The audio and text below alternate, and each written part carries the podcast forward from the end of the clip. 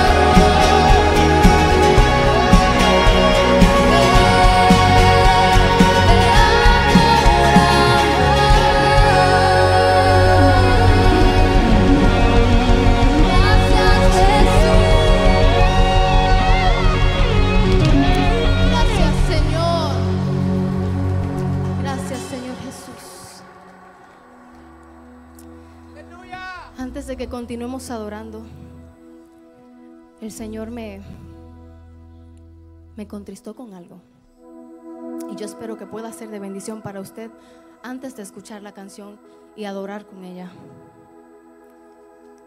Y le digo lo siguiente. Yo estaba ayunando por una persona a la que yo amo demasiado. Y ese día era especial y yo le decía al Señor, nada, nada, nada puede quitarme la paz que tengo. Yo sé que ya tú hiciste lo que tienes que hacer con esa persona. Yo estaba ayunando y orando por su alma. Pero ¿sabe qué? Ese día fue el peor. Todo lo contrario, todo lo que yo pensé que iba a estar bien estuvo mal ese día. Esa persona me destruyó. Y es difícil cuando una persona que tú amas te destruye. Y más si estás orando y ayunando por su alma. Pero ¿sabes qué me dijo el Señor? Yo decía, ay, lo voy a ignorar. No le voy a hablar, le voy a dar la ley, la ley del hielo. Y Dios me dijo, yo mandé a mi hijo a sacrificarse por ti, sabiendo que tú ibas a pecar contra mí. Mi hijo se sacrificó por ti, sabiendo que tú me ibas a fallar. Entonces, si el cristiano eres tú, aunque esa persona te falle, eres tú el que tiene que dar el ejemplo. Eres tú el que tiene que continuar orando. Eres tú el que tiene que dar la cara. Eres tú. No importa que te tiren por el piso. A Jesús, a Jesús lo tiraron y le dieron con muchas ganas de matarlo. Y él no se rindió, él aún así murió por ti. Así que vamos a cantar del amor de Dios, pero para ser como Cristo, ay, ay, ay, qué reto tenemos. Qué reto tenemos, pero sabe que de la mano de Dios podemos hacerlo. Así que si tú estabas ayunando por la vida de alguien, esperando que esa persona llegue a los pies de Cristo, no te rindas, sigue siendo como Cristo. Sigue representando al Señor en tu casa porque esa persona tiene que venir, tiene que convertirse. ¿Sabes por qué? Porque ya Dios murió. Ya Jesús murió en la cruz por tu familia, por el alma de esa persona que tú estás orando. Ya Jesús murió. Y su amor es inexplicable y por eso hoy le cantamos al amor de Dios por ti. Gracias Jesús. Así que no se quede callado, adore a Dios, porque a eso vinimos hoy. Gracias Jesús. Gracias Señor.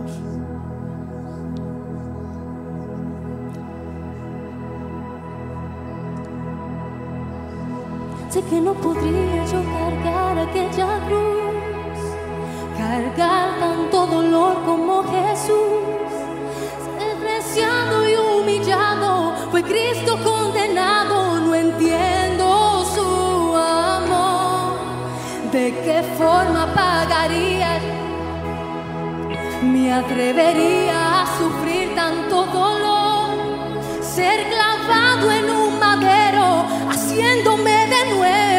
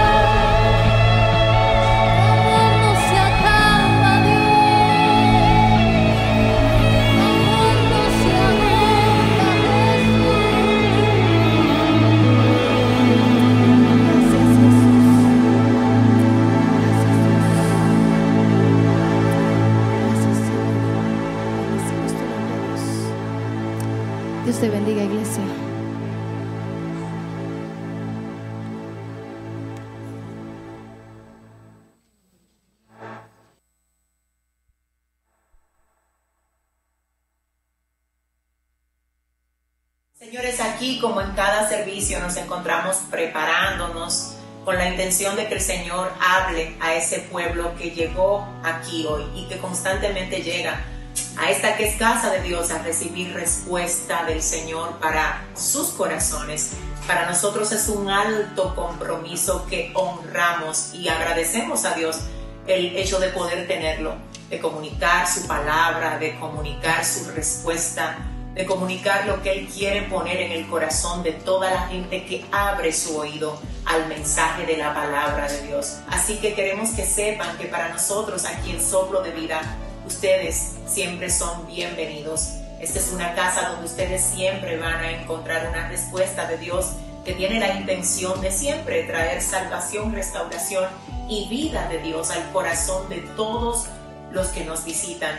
Así también al corazón de cada familia que puede conectarse con nosotros a través de cada una de las transmisiones que desde República Dominicana, la capital Santo Domingo, hacemos hacia las naciones. Entendemos que el Señor quiere que tú le conozcas y que su propósito se cumpla con creces en tu vida. Así que además de siempre llevar la palabra, también oramos por cada una de las familias que nos visitan, por todas las personas que llegan hasta aquí con distintas necesidades y por todos los que por diferentes vías nos contactan pidiendo oración y también, ¿verdad?, ah, comentándonos todo lo que el Señor está haciendo con ellos en este tiempo. Seguimos adelante. Dios les bendiga. Bye bye.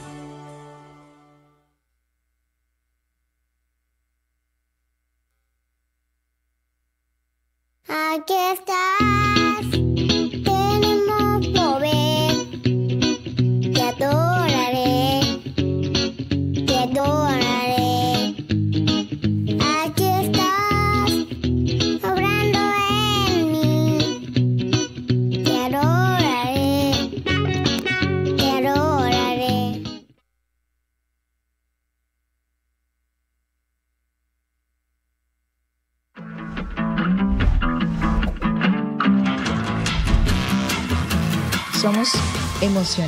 Las emociones siempre van a estar. Ahora bien, lo que va a marcar la diferencia, si una emoción va a ser mi fortaleza, es mi debilidad, es la gerencia. Mm, ¿Cómo yo voy a gerenciar las emociones? Mm. Yo ubicarme en el momento preciso. Porque si las emociones nos controlan a nosotros como mujeres productivas, en vez de nosotros gestionarla, ahí sí se van a convertir en un problema.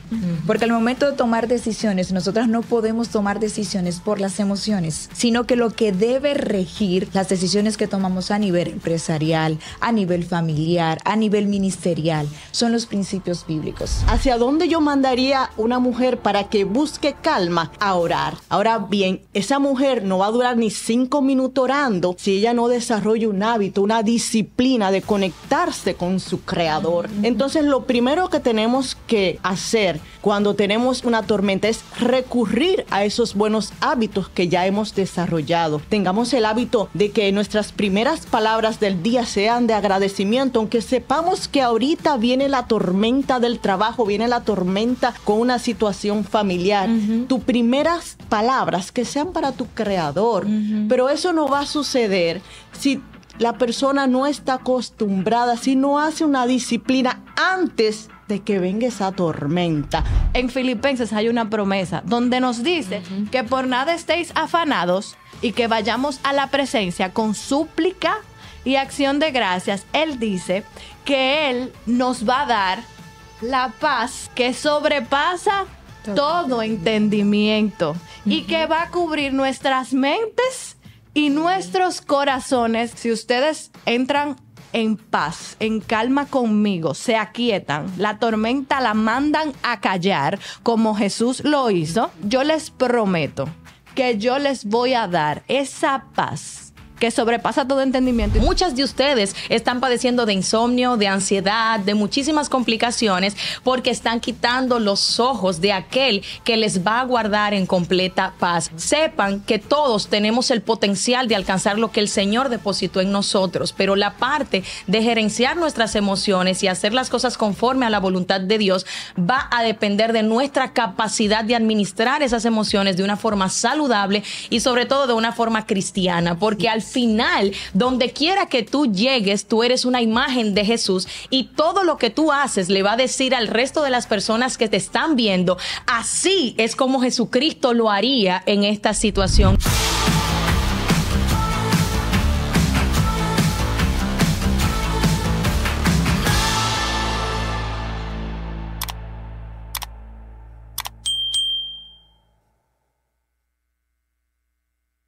Se levanta para este tiempo un escuadrón en el Centro Cristiano Soplo de Vida para llevar amor, cuidado y atención a los envejecientes de esta casa de fe.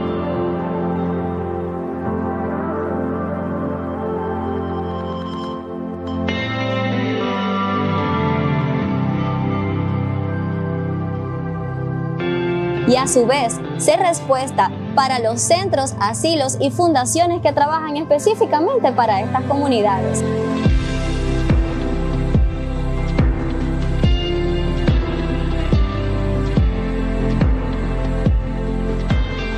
Si deseas ser parte del ministerio, puedes dirigirte a las oficinas administrativas y llenar el formulario o también hacerlo de forma digital a través de nuestra aplicación. Los envejecientes esperan por ti. Anhelamos verlos sonreír.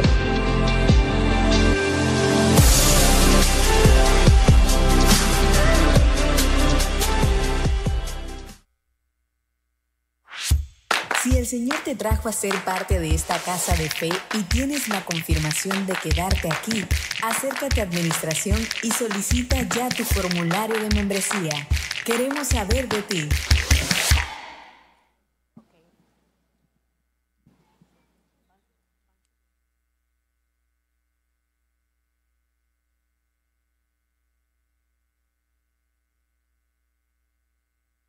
Dios te bendiga, iglesia.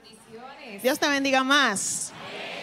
Iglesia, les tenemos un anuncio. Cristina, y como dijo la canción, ine- inevitable es el amor de Dios. Es por eso que esta casa no solamente Dios la suple de alimento y formación espiritual, sino que también la suple de formación integral. ¿Cuántos conocen aquí el ministerio, el proyecto Creciendo Juntos? Gloria a Dios. El proyecto Creciendo Juntos es un proyecto de la Fundación Manos en Acción que se encarga de prove- proveer talleres, conferencias, capacitaciones basadas en principios bíblicos, porque como dice su palabra en 2 de Timoteo 3, 16 y 17, Dios utiliza la palabra de Dios para formarnos en qué, Cristina?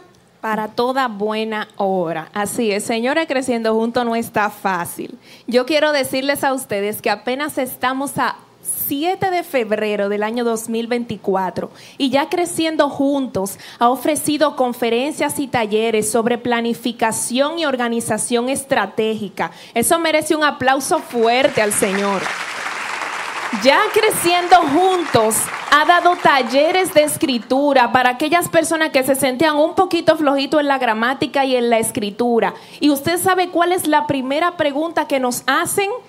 ¿Cuál es el costo que tienen estos talleres? ¿Y qué le respondemos? Son totalmente gratuitos. Eso se merece un aplauso al Señor. Así es, así es. Y nuestra intervención en esta ocasión, Crismar, es para aclarar a la iglesia.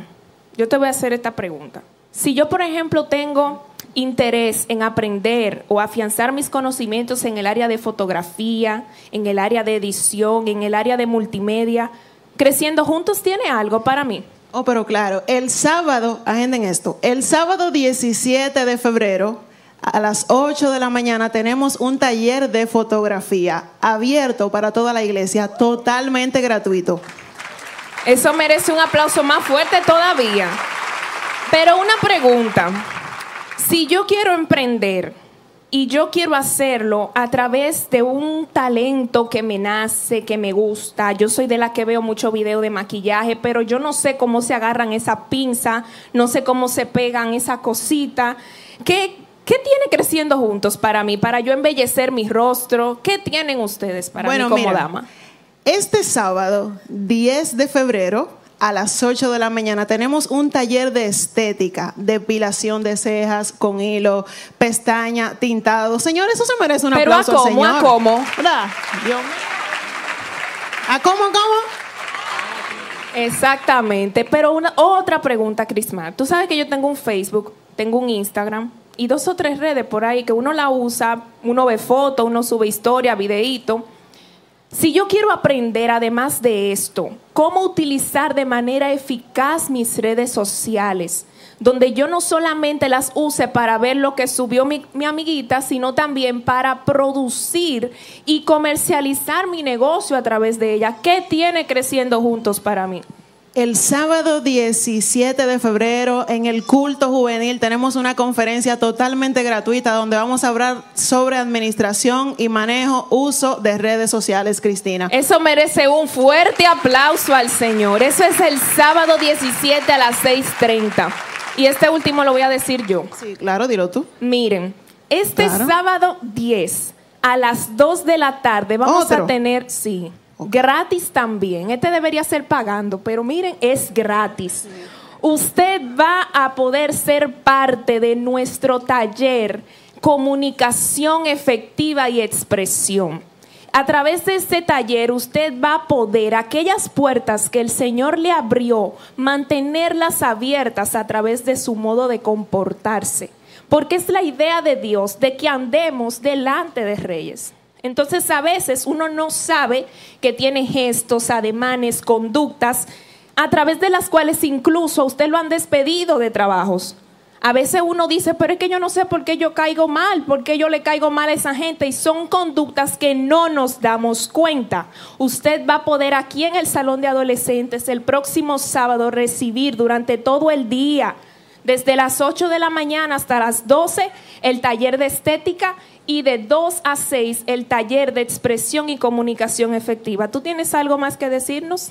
Sí, si quieren saber más del proyecto Creciendo Juntos, sigan en Instagram en la, la página de la Fundación Manos en Acción y los que no tienen la aplicación de la iglesia, descárganla y descarguen el calendario del año 2024 para que puedan seguir todas las, las actividades, talleres y conferencias del proyecto Creciendo Juntos. Dios te bendiga, iglesia. Bendiciones.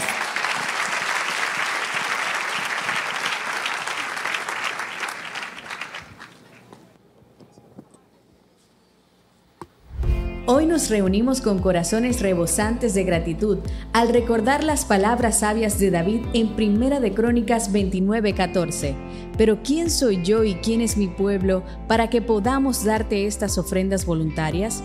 En verdad, tú eres el dueño de todo, y todo lo que te hemos dado, de ti lo hemos recibido. En respuesta a su amor y provisión, reconocemos que todo lo que somos y todo lo que poseemos proviene de la generosidad inagotable de nuestro amado Señor. En respuesta a su amor y provisión, les invitamos a unirnos en un acto de adoración y gratitud a través de nuestro diezmo y nuestras ofrendas voluntarias. Unámonos con alegría y agradecimiento, devolviéndole a Dios lo que Él ya nos ha dado con mano generosa.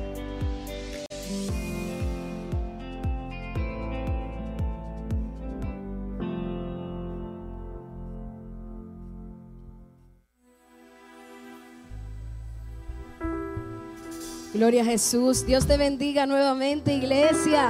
Wow, qué hermosos están. Aleluya. Vamos a diezmar y a ofrendar para el Señor. Gloria a Dios. Ya ustedes saben la temática. Las servidoras asignadas van a pasar por los asientos y luego que usted termine de ofrendar y de diezmar, puede unirse a nosotros. Amén. Gloria a Dios. Elías oraba en el monte Carmelo para que el fuego bajara del cielo. Elías oraba en el monte Carmelo para que el fuego bajara del cielo. Y cuando el olor que el fuego bajó y todo el holocausto allí se consumió. Y cuando el olor que el fuego bajó y todo el holocausto Elías oraba. Elías oraba en el monte Carmelo para que el fuego bajara del cielo.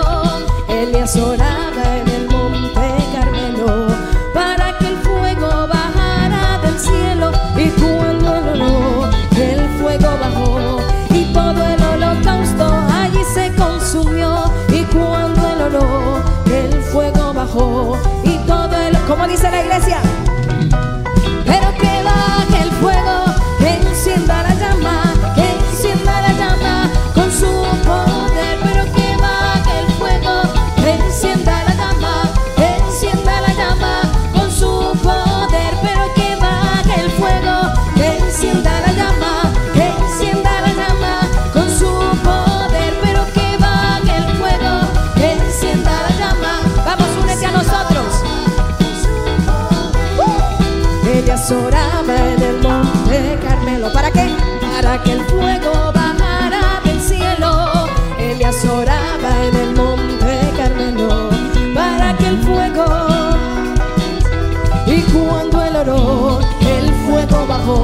Y todo el holocausto allí se consumió. Y cuando el oro, el fuego bajó. Y todo el holocausto. ¿Cómo dice?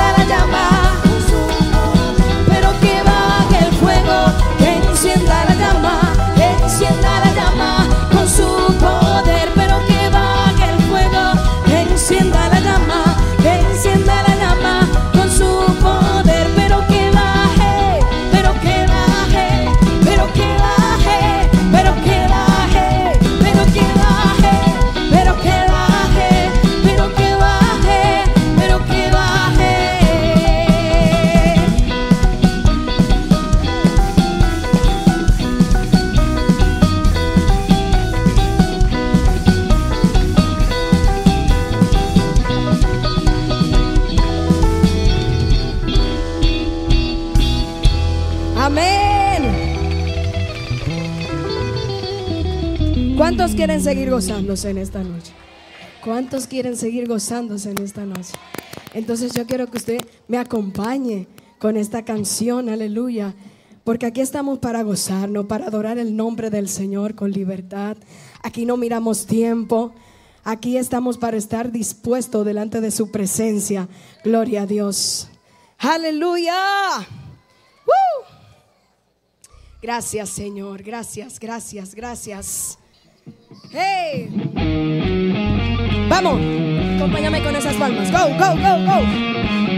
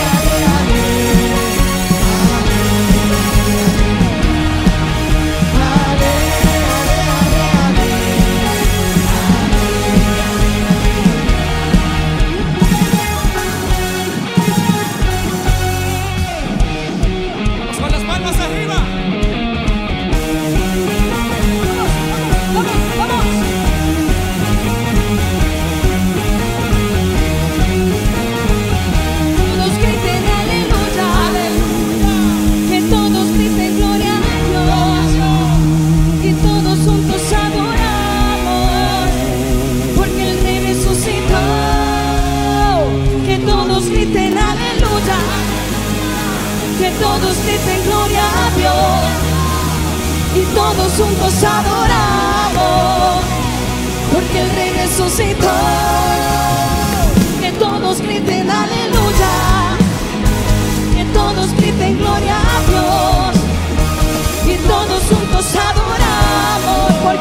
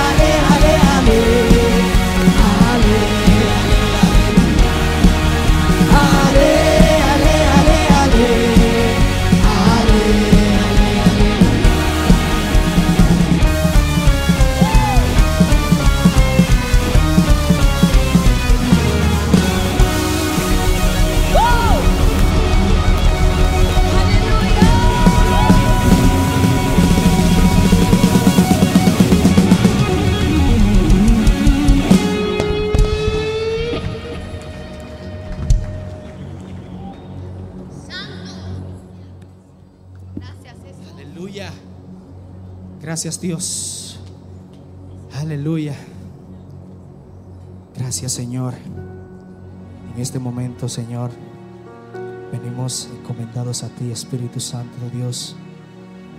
Venimos a exaltarte una vez más para que tú te entrones en este lugar.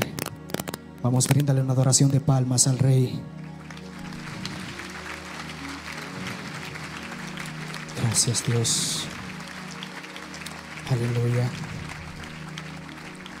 Yo creo que en este momento tú abras tu boca y le digas algo lindo a Dios. Esta noche celebramos de su misericordia, celebramos de su amor, que es incondicional, que nos amó primero. Vamos, declara con tu boca y dile que Él es santo, que santo es el que vive y reina, porque Él resucitó y Él no está muerto. Él resucitó. ¿Cuántos lo creen? Aleluya. Aleluya. Gracias Dios. Gracias eterno Señor. Gracias Dios.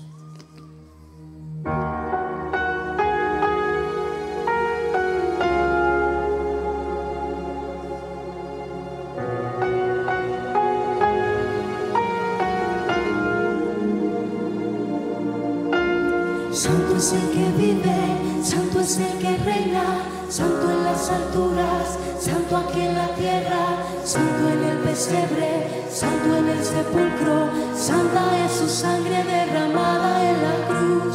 Santo es el que vive, santo es el que reina, santo en las alturas, santo aquí en la tierra, santo en el pesebre, santo en el sepulcro, santa es su sangre derramada en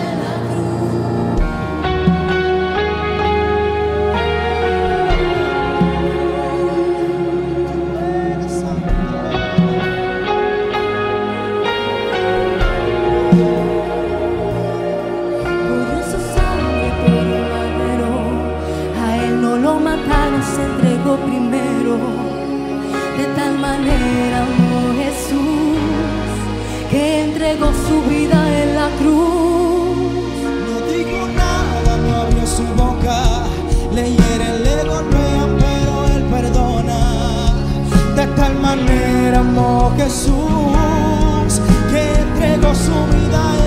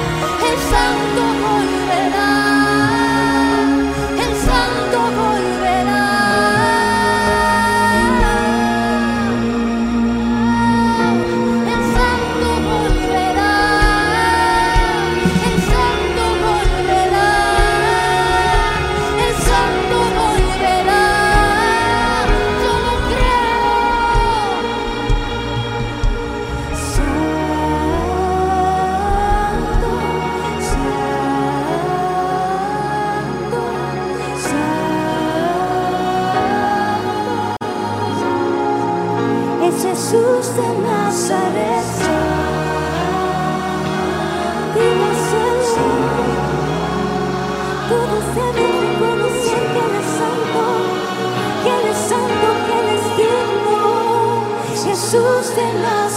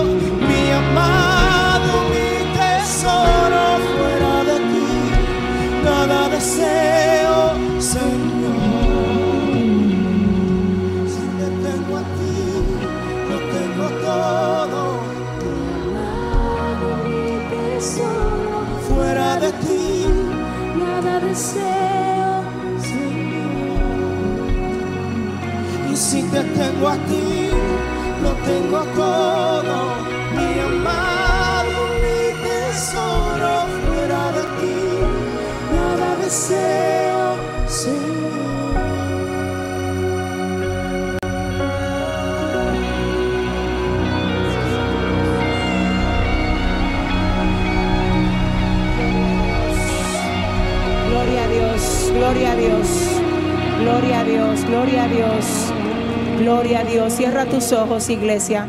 Vamos a orar. Yo quiero que todo el que llegó hoy aquí, por favor, ahora cierre sus ojos y ore conmigo, por favor. Nosotros aquí creemos en el poder del acuerdo. Creemos que donde hay dos o más reunidos en el nombre de Jesús, ahí Él está. También creemos que donde está el Espíritu de Dios, ahí hay libertad. Yo no sé con la necesidad que tú llegaste hoy aquí, Dios lo sabe. Lo que tú necesitas recibir, Dios lo tiene. Y queremos que ahora tú presentes tu vida, tu corazón, lo que eres, la situación que estás atravesando delante de aquel que todo lo puede. Vamos a orar. Quiero que sepas que no llegaste a cualquier lugar en esta noche. Estás en la casa del que todo lo puede. Estás en la casa de Dios. Oremos al Señor. Padre, en el nombre de Jesús. Espíritu Santo de Dios, aquí estamos, Señor. Dios, sin ti no hubiésemos podido llegar aquí. Sabemos que fue tu gracia la que nos permitió estar en esta noche, en este lugar. Y te pedimos, Señor, que el propósito que tú tienes con habernos congregado aquí se cumpla con creces, Dios. Señor, muévete en medio de cada uno de nosotros porque te necesitamos. Señor, anhelamos tu mover, necesitamos sentirte, amado Espíritu Santo. Quebranta toda cadena en esta noche. Padre, por los méritos de Jesucristo, quebranta toda cadena hoy. Dios sana toda enfermedad, porque ya tú pagaste un precio para que todo enfermo, por el poder de la sangre de Cristo, quede sano y libre de todo azote. Espíritu Santo, endereza lo que está torcido aquí en esta noche.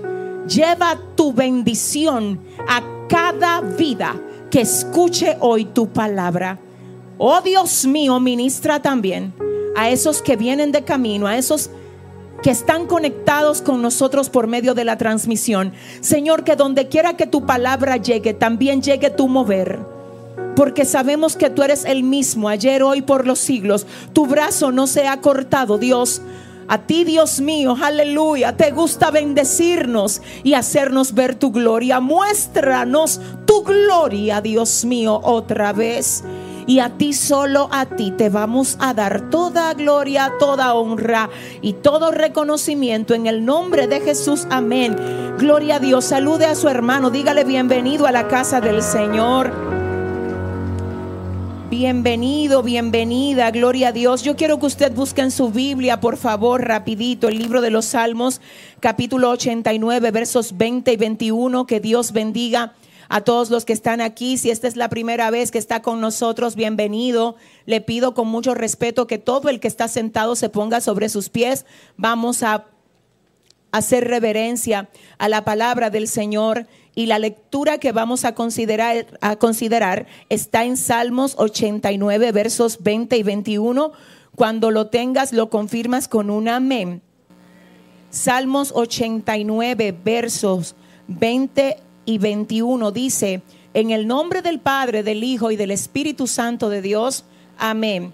Hallé a David, mi siervo, lo ungí con mi santa unción, mi mano estará siempre con él, mi brazo también lo fortalecerá. Vamos a leer esto otra vez y dice, hallé, hablando el Señor, dice Dios, hallé a David, mi siervo lo ungí con mi santa unción. Mi mano estará siempre con él. Mi brazo también lo fortalecerá. Gracias Señor, en el nombre de Jesús. Amén. Pueden sentarse. vamos a predicar unos minutos bajo el tema Te están buscando. Yo quiero que tú le digas a cinco personas ahora mismo, ahora mismo, dile, te están buscando, vamos. Te están buscando, te están buscando. Hallé a David. mm, a David. Hallé a David, mi siervo, y lo ungí con mi santa unción. Mi mano estará siempre con él, mi brazo también lo fortalecerá.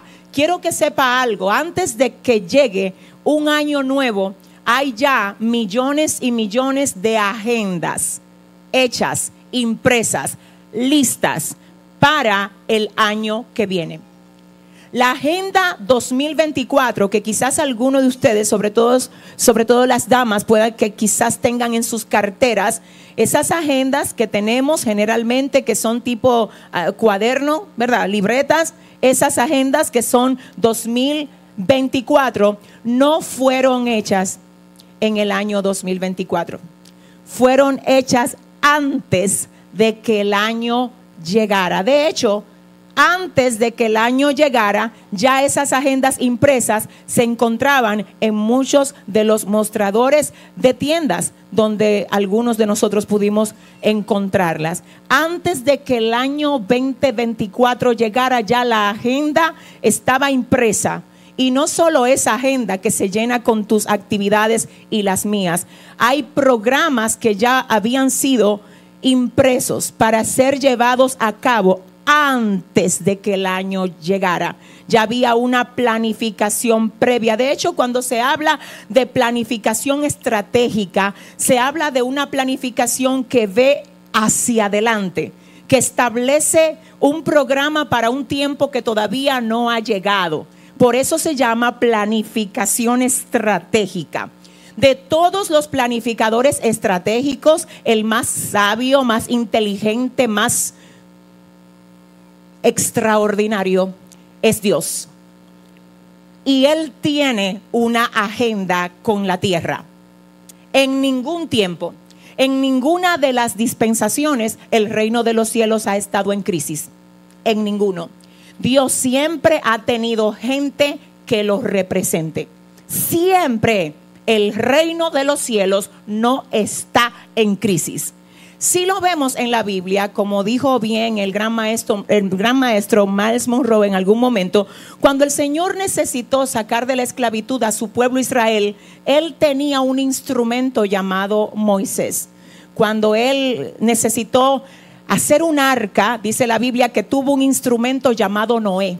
Cuando el Señor necesitó derribar a un gigante que amedrentaba a su pueblo, tenía un instrumento llamado David. Y siempre que Dios ha necesitado a alguien, Él se provee de quien necesita. Ahora bien, el Señor ha puesto en cada uno de nosotros, incluyendo a esos instrumentos, ha puesto algo que es el poder de la decisión. Dios a nosotros nos ha dado la capacidad de elegir.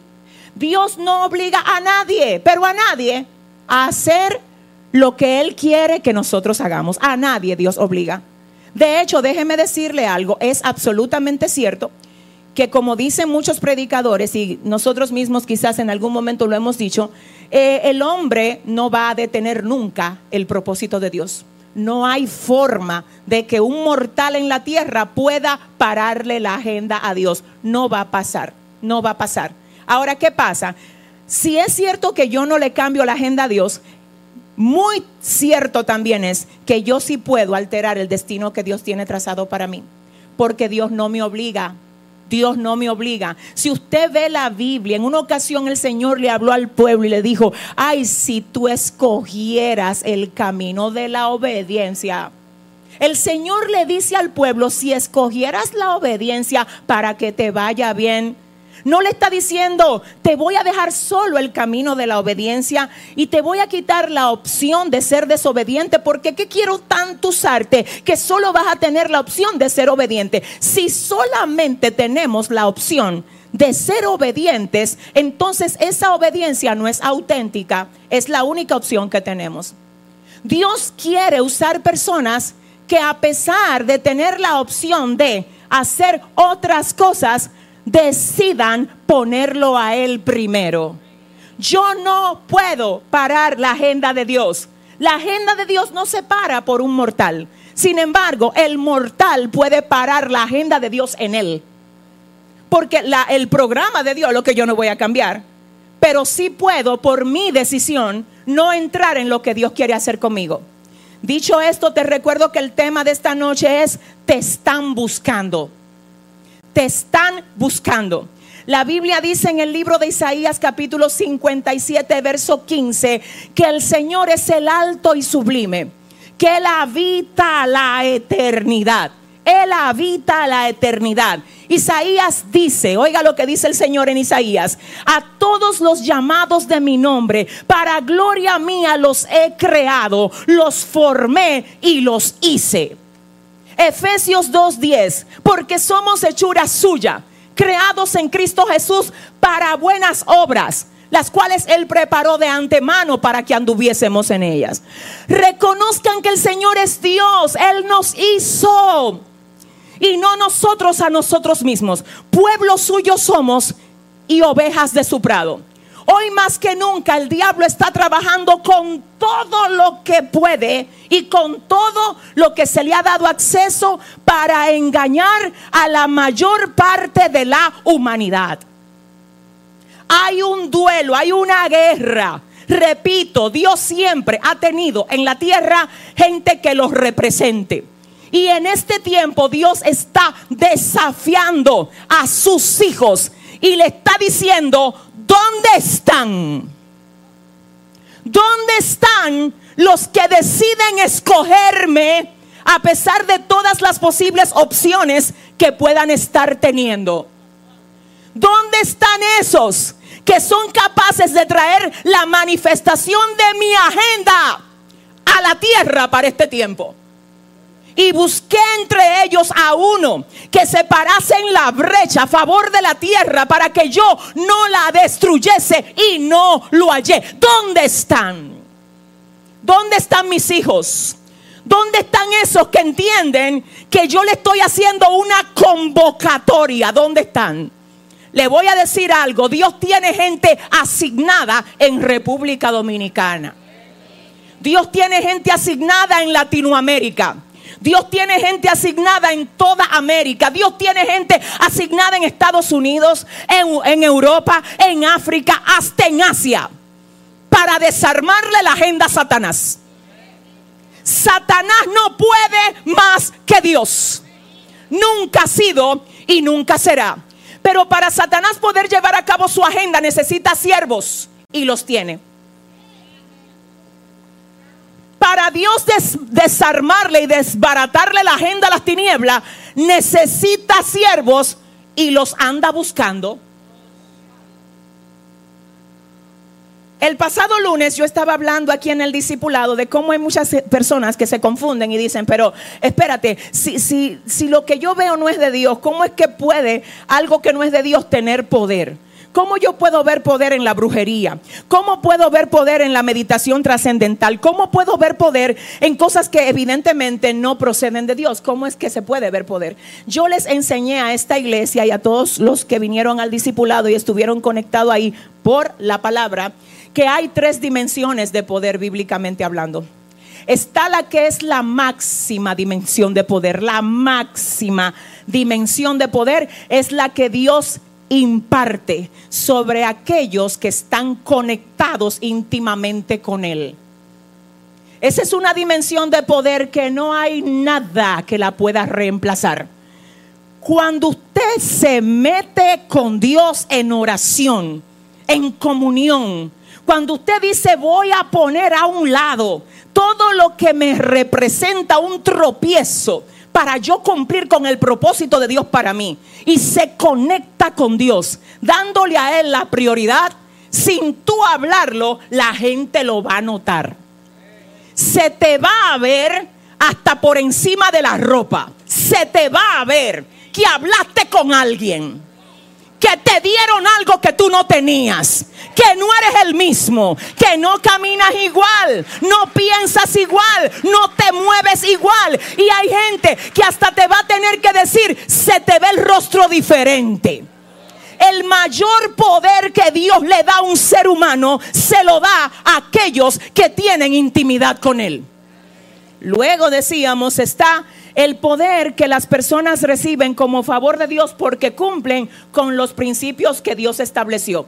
Y yo le voy a decir a esta iglesia hasta que esta iglesia se lo aprenda, porque es mi responsabilidad guiarte a ti hacia la verdad de Dios, que hay gente que no honra a Dios, pero honra principios que Dios estableció.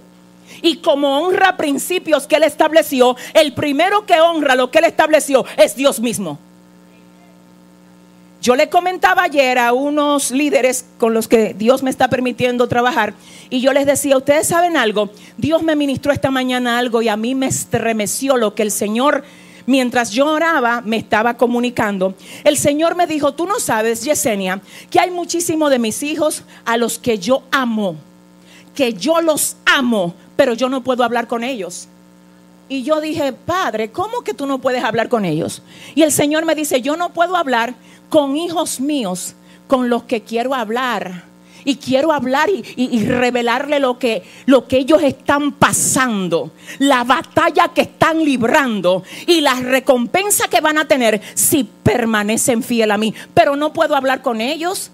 Y yo dije, Señor, pero dime por qué. Y el Señor me dijo, Jeremías 33:3, clama a mí, escúcheme, y yo te responderé y te mostraré cosas grandes y ocultas que tú no conoces. Cuando la Biblia dice que el Señor al profeta mayor Jeremías, escúchame, no fue a cualquiera, no fue a cualquiera, fue al profeta Jeremías al mismo que había sido escogido desde el vientre de su madre, del cual el Señor dijo, antes de que te formase en el vientre, te conocí, te santifiqué, te di por profeta a las naciones. Tú vienes desde el vientre siendo profeta, pero te me estás dejando turbar por tu circunstancia.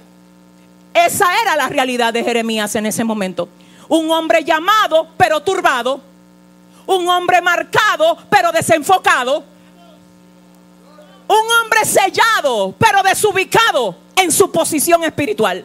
Al que Dios incluso le tuvo que decir, mira, que se conviertan ellos a ti, no tú a ellos. Y en medio de él manejar la situación con ansiedad, con lágrimas, con opresión, el Señor dice, Jeremías, déjame decirte algo. Déjame yo elevarte el nivel de pensamiento. Porque con ese nivel de pensamiento tú te estás dejando arrastrar por los vientos tú estás llamado a controlar vientos, no a que los vientos te controlen a ti. Así que Jeremías, sacata bebé. Déjame decirte, Jeremías, que si tú clamas a mí, quiero que usted por favor escuche, oiga el código que el Señor le da a Jeremías. Si tú clamas a mí, yo te responderé. Si yo te respondo, no es para hablar cosas al aire. Cuando yo te responda, Jeremías, cuando yo hable contigo, entonces te voy a mostrar cosas grandes, no cualquier cosa, cosas grandes, cosas que tú no la vas a poder apreciar con la carne, ni en lo humano. Tú te puedes haber graduado de Harvard si tú quieres, pero esas cosas solo las solo las aprecian la gente a las que yo le abro los ojos para que vean cosas grandes. Yo no sé si tú me puedes ayudar diciéndole al que te queda al lado, prepárate porque Dios te va a abrir los ojos en estos días. Si no te cree el que te queda cerca, búscate a alguien que te crea y dile, Dios te va a revelar con lo que tú estás peleando. Dile, prepárate que la pelea va y tú la vas a ganar. Tú la vas. Tú la vas. Amaya. Tú la vas a ganar. Clama a mí ¿A quién tú clamas? Al vecino, no es al vecino. Donde quién tú vas a contarle tus problemas, donde el jefe, donde el primo, donde el tío, donde el esposo. Es bueno tener comunicación con la pareja, pero hay problemas que no te lo va a resolver tu esposo. Yo amo a mi esposo y doy gracias a Dios por él, pero hay situaciones de las que yo libro que yo ni se la digo. Porque que tengo que cuidarlo, yo sé con qué diablo es que yo estoy peleando en el mundo espiritual. Entonces le voy a decir algo. Antes de usted ponerse a pasarle carga a todo el mundo, hable de sus victorias. Cuente con qué fue que usted peleó después que usted le gane aquello con lo que usted peleó. Lleva el testimonio, no la queja. Clama a mí, shatalaja y lama. Clama a mí. Clama a mí y yo te responderé.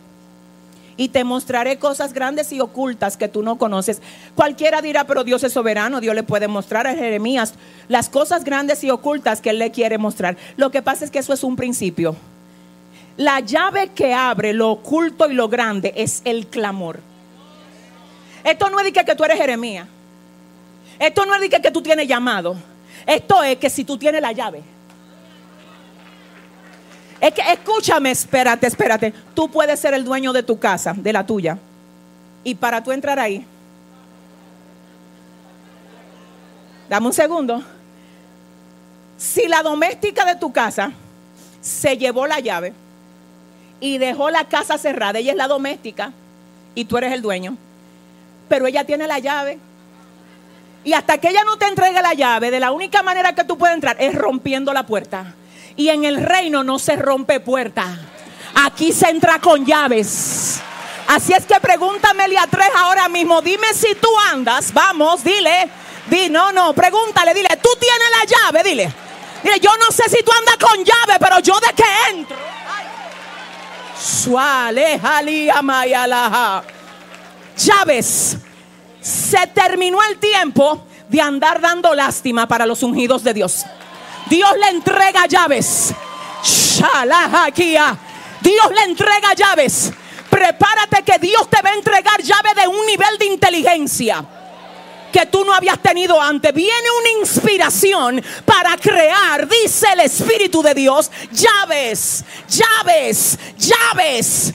Vas a tener que hacer una pausa aun cuando te pongas a lavar los trastes de tu casa para ir a escribir el mensaje que Dios te va a estar dando. Vas a ir en el camino manejando y te vas a tener que hacer al lado para recibir lo que el Espíritu Santo te está comunicando. Le estoy profetizando a más de 15 que viene Shaita, llave. Dile al que te queda al lado, es con llave, dile.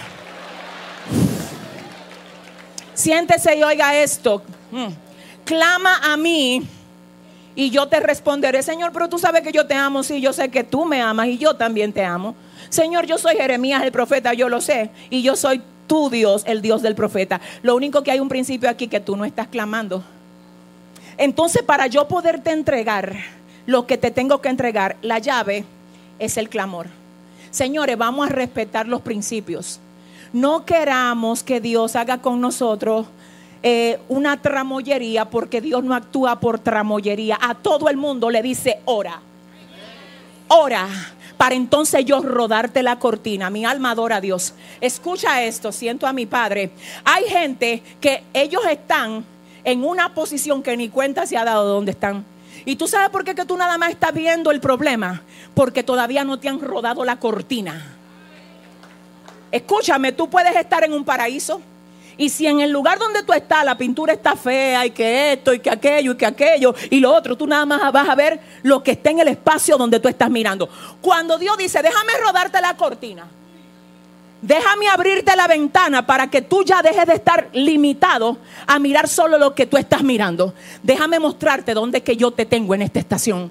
Déjame enseñarte que tú no tienes que estar limitado, que desde donde tú estás tú puedes aprovechar el momento y la ocasión para la que te estoy permitiendo estar ahí. Te voy a rodar la cortina. Dios mío, siento a Dios. Dios hará cosa nueva en el lugar donde te tiene. Dios hará cosa nueva con la gente que vive contigo. Dios hará cosa nueva donde tú creíste que ya no había salida. Dios hará cosa nueva de tal manera que va a sorprender a más de 10 de los que están oyendo este mensaje ahora. Dile al que te queda al lado, prepárate que Dios hará cosa nueva. Te están buscando. Estuvimos también hablando de que hay un tercer nivel de poder. El primero es ese que Dios le imparte a quienes tienen una intimidad profunda con Él. El segundo es ese que solamente viene a nosotros por medio de cumplir con los principios. Y les decía que hay personas que no honran a Dios y honran sus principios. Por ejemplo, como siempre hemos dicho aquí, el principio de la siembra y la cosecha es establecido por el Señor. Y una persona no tiene que ser evangélica para sembrar y cosechar. Pero se va a beneficiar de qué? Del principio de Dios. Pero un evangélico que ama a Dios sinceramente, si no siembra, no cosecha. Yo no puedo ir al campo y decirle al campo, dame algo porque yo ayuno. Dame aguacate, dame mango porque yo vivo orando. Eso no tiene, eso eh, no es así. Eso tiene que ver con principios. Entonces hay un nivel del beneficio, del poder de Dios que solo lo reciben aquellos que honran principios. Honra a tu padre y a tu madre para que tus días sean alargados en la tierra, dice la Biblia. La mano del negligente empobrece, la del diligente enriquece. Principios. El tercer nivel de poder, de poder es ese que recibe, oiga bien, aquel que está cerca de a quien Dios bendice. Y estábamos hablando acerca de la viuda de Sarepta de Sidón, ¿recuerdan? De cómo Elías llegó ahí, el bendecido por Dios. Y por causa de él llegar ahí, la viuda fue bendecida por Dios. Si ponemos esto en contexto, podemos verlo incluso más allá. ¿Por qué usted cree que la casa de Potifar fue bendecida? Dice que la casa de Potifar fue bendecida porque José estaba ahí. Eso es lo que dice. Es más, dice que la casa de Labán fue bendecida porque Jacob estaba ahí. Y hablábamos de cómo hay gente que está bendecida por tenerte a ti cerca. Entonces yo no sé si tú le puedes decir a tu vecino, tú te sentaste al lado de una bendición. No, no te crees, no, no, ni te crees. Búscate a alguien que te crea, dile, escúchame, te sentaste al lado de una bendición.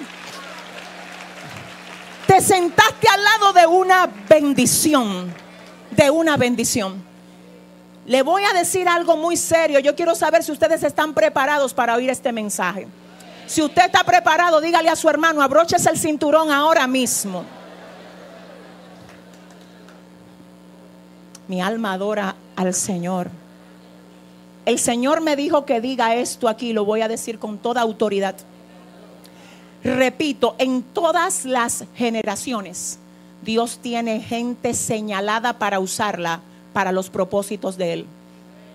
Cuando el señalado se alinea conforme a la visión que le señalaron, se acabó el relajo del diablo en ese territorio. That's it. Mire, le voy a, déjeme explicarle.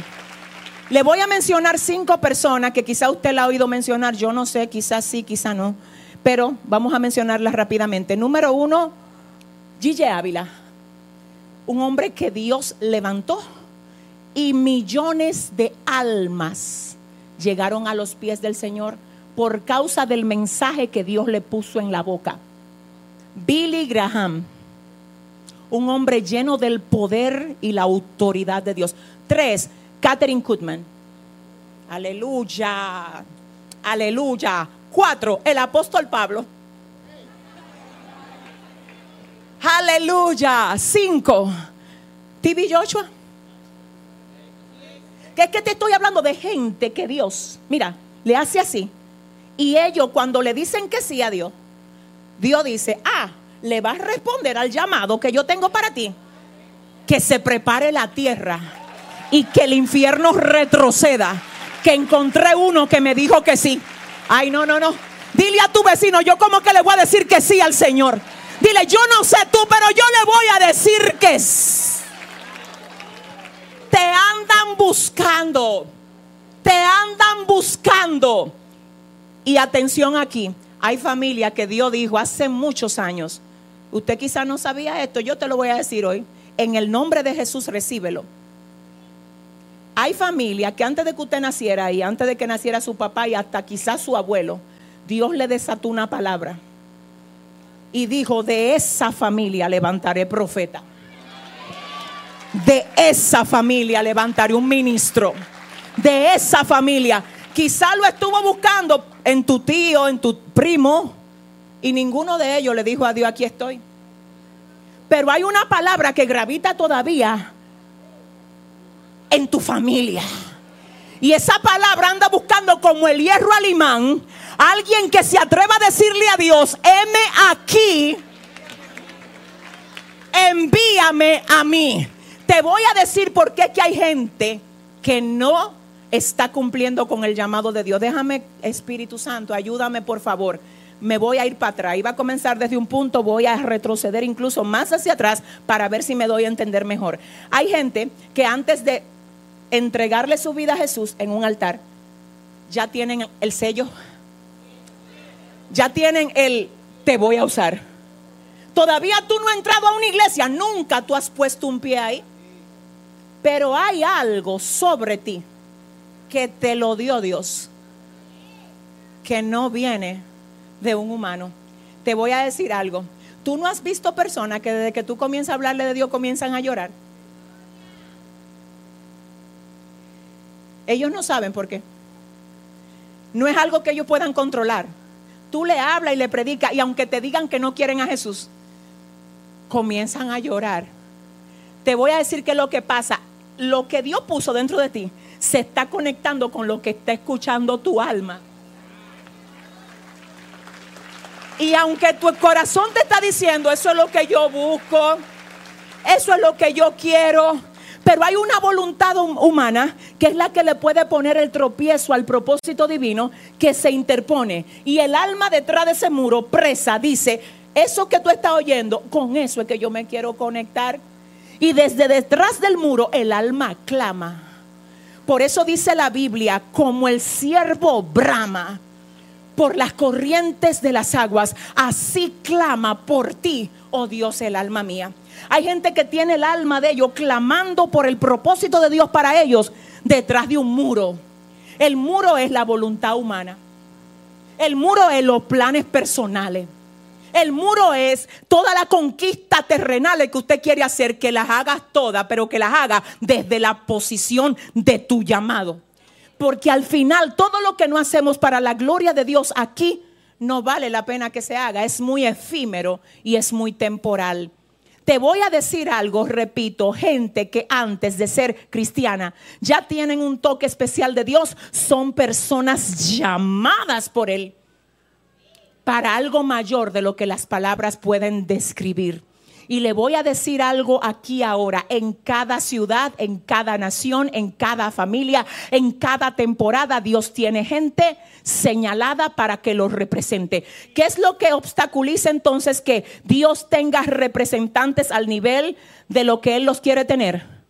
La humanidad del ser humano. Satanás se metió en la línea que Él sabe que el humano persigue. Cuando Satanás fue a aparecerse a Jesús en el desierto, luego de él haber ayunado 40 días y 40 noches, dice la Biblia que le ofreció los reinos de la tierra. ¿Se acuerdan? Todo lo que es humano es lo que Satanás, todo lo que el humano quiere es lo que Satanás ofrece. Gloria humana, fama, reinos, dinero, oportunidades terrenales. Entonces la gente se inclina a ese sistema y eso es lo que Satanás ofrece. Dios ofrece que tú vivas para Él, que tú uses este tiempo de vida que Él te dio aquí para tener relevancia eterna junto a Él. Que tú uses la vida que Él te dio para que la agenda divina se lleve a cabo por tu contribución en la tierra.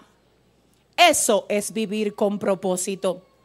Repito, eso es vivir con propósito. ¿Por qué, pastora? Si Dios señala a alguien, alguien que está marcado por él, a veces cuando responde, porque, ok, pastora, usted está diciendo que muchos no responden, y lo que responden, y lo que se convierten y dicen, aquí estoy, Señor, mira, ven, úsame, pero no lo vemos en esa dimensión de gloria. ¿Qué pasa con ellos? ¿Qué pasa con esos que luego de haber aceptado al Señor igual parece como que, ok, están aquí, pero, ok. Lo que pasa es, lo primero es que a Dios nosotros no podemos venir con la intención de usarlo para que Él nos cumpla nuestra agenda. Tenemos que venir con la intención de que Él nos use para cumplir la agenda de Él.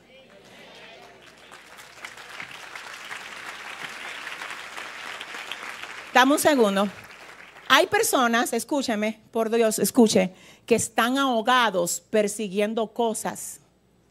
Cuando usted se conecta con Dios, se da cuenta que lo menos importante que Dios tiene para dar son las cosas.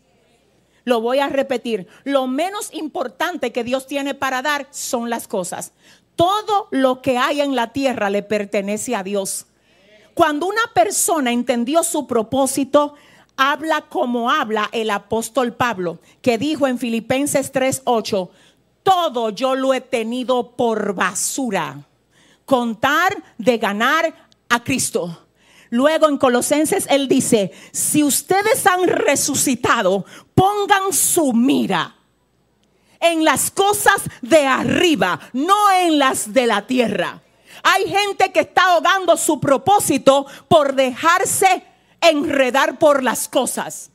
Cuando usted atiende a Dios primero y el llamado que Él está haciendo para usted, las cosas te caen atrás. Tú no tienes que andar detrás de cosas.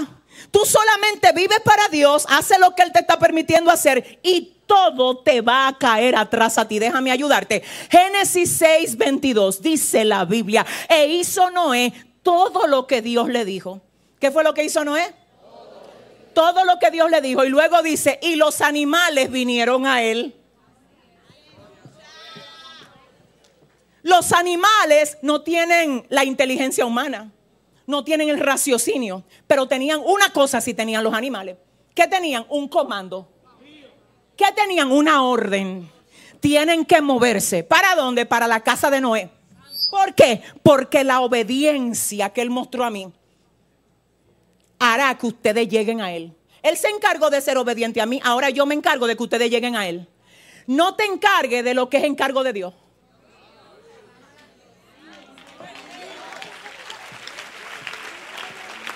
Escucha lo que pasa. Lo mejor lo tiene Dios preservado para los que le obedecen. Tú ves todo lo que tú consigues, gloria a Dios por eso, pero te garantizo que lo que Dios tiene señalado para ti es mejor. Pero tú te estás encargando de lo que Dios se quiere encargar. Dios te está diciendo, encárgate de tú obedecer a lo que yo quiero hacer contigo. Y yo me encargo de que a ti te caiga atrás lo que tú andas persiguiendo. No, pero espérate, aleluya. Dele la gloria, dele la gloria, dele la sharekata shahalamaya. Escúcheme algo. Le voy a decir algo fuerte a esta iglesia. Dice Dios, has gastado años de tu vida cayéndole atrás a un sistema muerto. Te quiero respondiendo a mi llamado. Dice la palabra que el Señor anda buscando gente que le diga, heme aquí, envíame a mí. Esa, esa parte de la Biblia, heme aquí, envíame a mí. No es de que para que usted se vaya a ser misionero para allá, para. No, no, no es para misionero nada más. El heme aquí, envíame a mí es, mira mi tiempo. Mira mis habilidades. Mira lo que yo sé. Mira lo que tengo. Todo lo que tengo, Dios, mira, lo pongo a tus pies. Heme aquí, envíame a mí. Hay un precio que hay que pagarle a ese llamado para que se pueda revelar. Y te voy a decir a quienes se le está complicando la cosa. Número uno, se le está complicando a la gente que tiene demasiados intereses desconectados de Dios. De Dios. Pero que no necesariamente son incorrectos ni malos. Solo están independientes de Dios. Entonces el Señor te está diciendo, tráemelo aquí. Que yo me voy a hacer socio tuyo y te voy a dar la victoria en todo lo que yo tengo dentro de mi agenda para ti. Y dentro de lo que no es de mi agenda para ti, yo te voy a alinear para que tú le des la espalda a todo lo que el diablo está usando para distraerte. De modo que tú no puedas avanzar en lo que ya yo señalé para ti. Dame un segundo. ¿A quién más se le está haciendo complicado obedecer al llamado? A los jóvenes. Aunque usted no diga amén, yo le voy a decir por qué. La Biblia dice, la gloria del joven es su fuerza. ¿Usted ve? Entonces el joven, como está tan fresco, lleno de brío, yo no hablo de todo, estoy hablando generalmente, pero no totalmente. Muchos jóvenes sienten que tienen toda una vida para ellos hacer demasiada cosa con su vida. Entonces no, ahora no es tiempo de yo darme por entero a Dios. Eso se traduce de la siguiente manera, yo estoy muy joven, yo estoy muy fresco, yo estoy muy lindo, yo estoy demasiado new. Así que déjame esperar que yo sea un bagazo.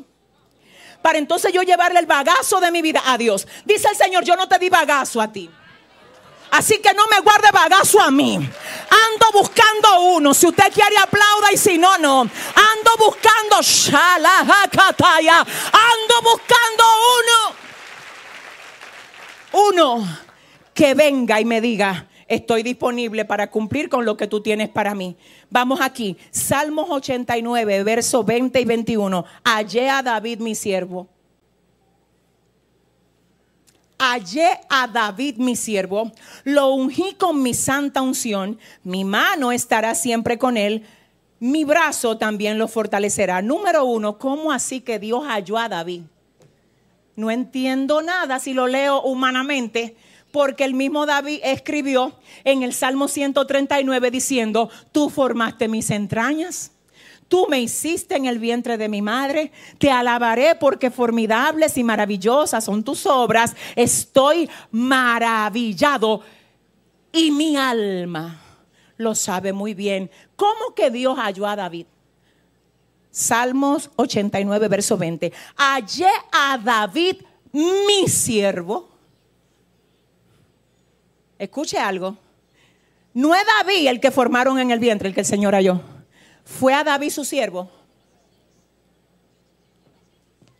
Yo anduve buscando porque yo conozco al David que yo formé en el vientre. Pero yo a quien andaba buscando era a David el siervo. Yo sabía dónde vivía David desde siempre, desde que nació, desde que Isaí lo tuvo. Yo lo que estaba esperando era que se convirtiera en el siervo. A David, yo siempre le he sabido la dirección a David. Ay, yo sé en qué torre tú vives, dice el Señor. También yo sé en qué apartamento. Yo sé exactamente dónde encontrarte al que tú estás ahora. Lo que pasa es que yo no ando buscando solo a David. Yo ando buscando al siervo. Esto se va a poner muy fuerte ahora. Yo quiero que tú le digas a tu hermano ahora mismo cualquier cosa, agárrate de mí.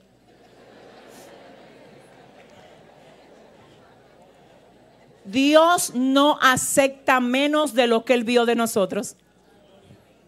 Es un artista y de hecho yo estaba viendo, le, consulté ahora al Strong, al diccionario de griego, hebreo y todas esas cosas que yo le he mencionado a usted que usted, si le gusta estudiar la Biblia, debería de tener, porque me llama la atención, todavía no salgo del impacto de, de esto que el Señor le dice a Ananías, vete porque instrumento escogido me es Él para llevar mi palabra a reyes a los gentiles y a toda la nación de Israel, hablando del apóstol Pablo, específicamente en la persona de Saulo. El Señor le dice a Ananías, vete porque instrumento escogido me es él. Cuando voy a ver en el griego la palabra instrumento, oiga lo que significa lienzo. Él es un lienzo. Y yo digo, pero ¿cómo así? ¿Cómo que Saulo es un lienzo? Déjame explicártelo. Cuando un artista va a pintar, puede ser el mejor de los artistas, pero para poder expresar su arte, necesita un lienzo. Según el original griego, cuando el Señor le dice a Ananías, ve, es un lienzo que yo tengo ahí. Y hay una obra de arte que tengo que hacer a los gentiles, a Israel, a los reyes, que la voy a revelar usando ese lienzo.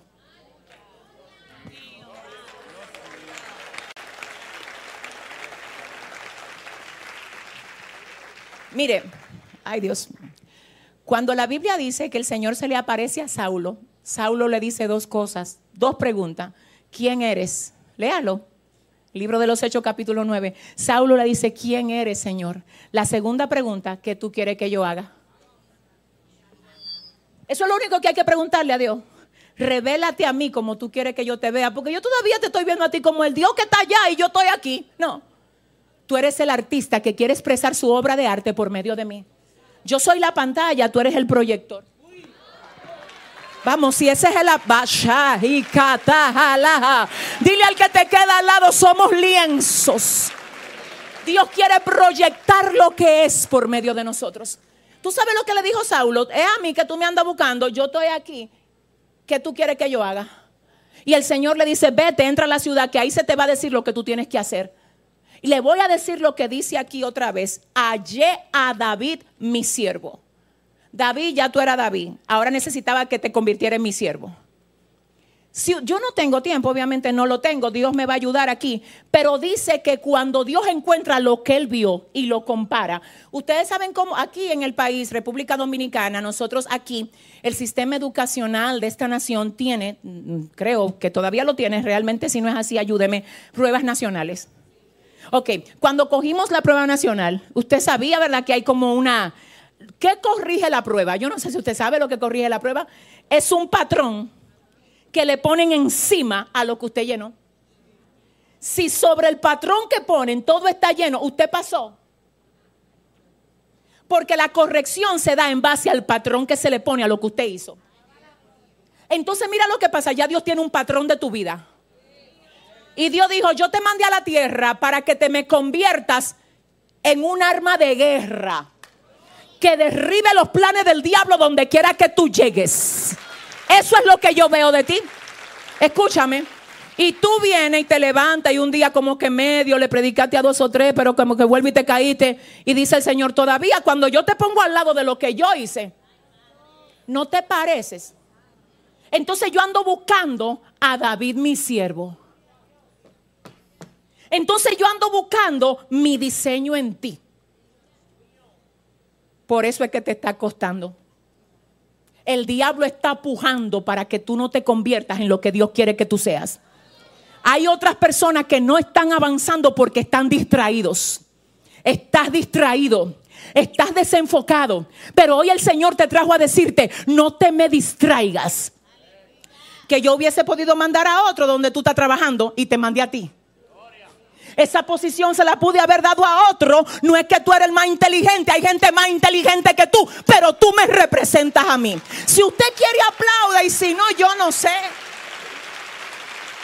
Te andan buscando, te andan buscando.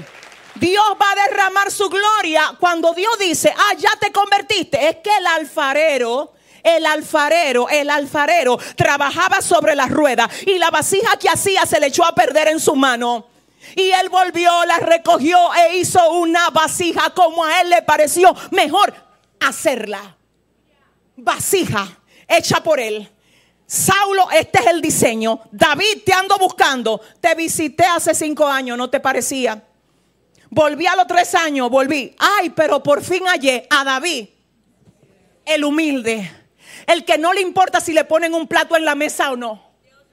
El que no le importa que le digan, recoge queso, ve a ver todo lo que tú le puedas llevar a tus hermanos, llévaselo al campamento y tú no estás enlistado para el ejército. Pero ve atiéndalo a los que están enlistados. Y David con todo y unción se va a mover. ¿Tú sabes por qué se mueve a servir? Porque es siervo.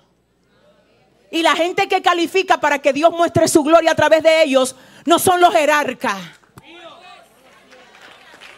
Son los siervos. Dios quiere una generación que entienda que tiene unción para servir, unción para levantar, unción para ayudar, unción para revelar al maestro a través de ellos. ¿Dónde están los siervos? ¿Dónde están los siervos? Hallé a David, mi siervo. Y esto yo lo conecté con lo que dice la palabra en el libro de Éxodo capítulo 40, versos 16, donde dice, y Moisés hizo conforme a todo lo que Jehová le mandó. Así lo hizo. Y dice el verso 33 del mismo capítulo, finalmente erigió el atrio alrededor del tabernáculo y del altar y puso la cortina a la entrada del atrio. Así acabó Moisés la obra. Entonces una nube cubrió el tabernáculo de reunión y la gloria de Jehová llenó el tabernáculo. Porque cuando el Señor le dijo a Moisés, mira qué es lo que tú vas a hacer, ¿qué fue lo que Moisés hizo? Todo lo que Dios le reveló. Cuando Dios vio que todo lo que le reveló a Moisés era lo que exactamente estaba diseñado en el cielo, la gloria bajó. La gloria anda buscando un sitio donde bajar. Ay, no, yo no sé. La gloria anda buscando gente en quien derramarse. ¿Y por qué no viene aquí? ¿Por qué no está aquí? Porque tiene que ser según el patrón del cielo. ¿A quién Dios anda buscando? No es a Yesenia Ten. Ando buscando el paque. Que, dime. Dios anda buscando la sierva que se llama Yesenia. Pero anda buscando también a Starling, a, Mildred, anda buscando a Laura, anda buscando a Juan, a Pedro, a Elena, anda buscando a Rodríguez, anda buscando a a todos nos anda buscando. Es más, te voy a decir algo, desde el lugar donde tú estás, Dios te anda buscando. Tú llegaste ahí como empleado, pero no como siervo. Tú te estás ganando un sueldo, pero en el cielo no te han puesto el primer cotejo de estás cumpliendo con la razón para la que yo te entré a esa empresa. Te andan buscando. Te andan buscando. El error de mucha gente aquí es, ya voy casi recogiendo, aterrizando para orar por ti. El error de mucha gente es que cree que Dios lo anda buscando nada más para que se pare aquí. Yo sé que a mí Dios me anda buscando. Y yo estoy aquí desde hace rato. Pero a mí no me dan parte aquí, es que tú no entiendes para qué que te andan buscando. Déjame decirte algo. En las cruzadas de milagro no solo se anda buscando el que va a predicar, se anda buscando el que va a poner el sonido, se anda buscando el que va a encender las luces, se anda buscando el que va a armar la tarima, se anda buscando el que tiene que llegar al lugar a orar primero, se anda buscando las danzarinas, se andan buscando los que van a adorar, se andan buscando... Es que, ay, a mí me andan buscando, pero yo no me ponen a predicar. ¿Quién le dijo a usted? Tú sabes que tú el que pasa por aquí, por el frente de esta iglesia, anda buscando ver a alguien que se le parezca a Jesús. Y muchas veces los líderes no están ahí, pero están los servidores del Ministerio de Seguridad. Es a ti que te andan, ay, ay, te andan buscando. Te andan buscando. Déjame decirte algo.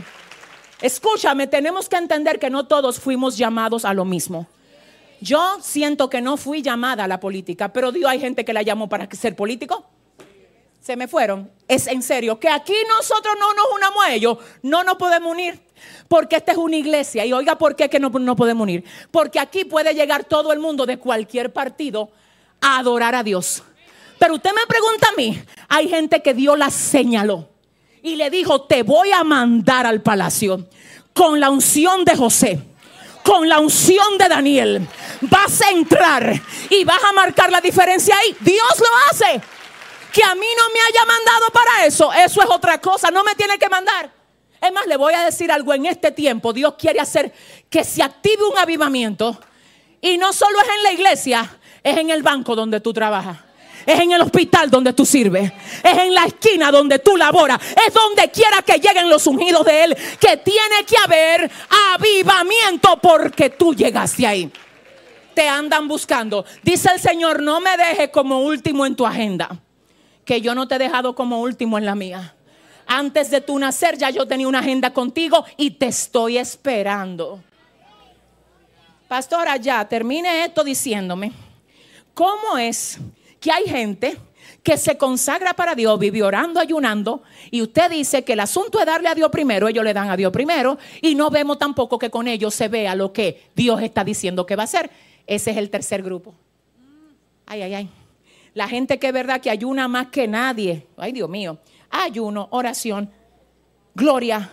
Y usted dice, ven acá, ¿y por qué yo no veo milagros? ¿Por qué yo no veo que cosa grande como lo que la Biblia promete que va a ser Dios en este tiempo, pasen con ese que vive todo el tiempo ayunando, orando y leyendo la Biblia. ¿Qué pasa con eso? Te voy a decir lo que pasa y que Dios te libre a mí, que nos libre a ti y a mí. Ese último grupo de gente, porque el primero es la gente que no entiende que tiene un llamado y que nació para Dios. El otro es que aún viniendo aquí se enreda en todo menos en lo que Dios quiere que ellos hagan. Y el tercero es lo que llegando aquí se consagran en ayuno, oración y lectura bíblica, pero con ellos no pasa nada. ¿Le digo a ustedes por qué, sí o no? Generalmente, esa gente que usted la ve que oran siete, ocho horas al día, cosa fuerte, que ayunan dos, tres veces a la semana, es verdad que están metidos con Dios, pero entonces vuelvo y digo, ¿dónde está? ¿Dónde están los prodigios? No lo vemos. ¿Tú sabes el problema de esa gente? que ellos creen que por sus méritos de ellos.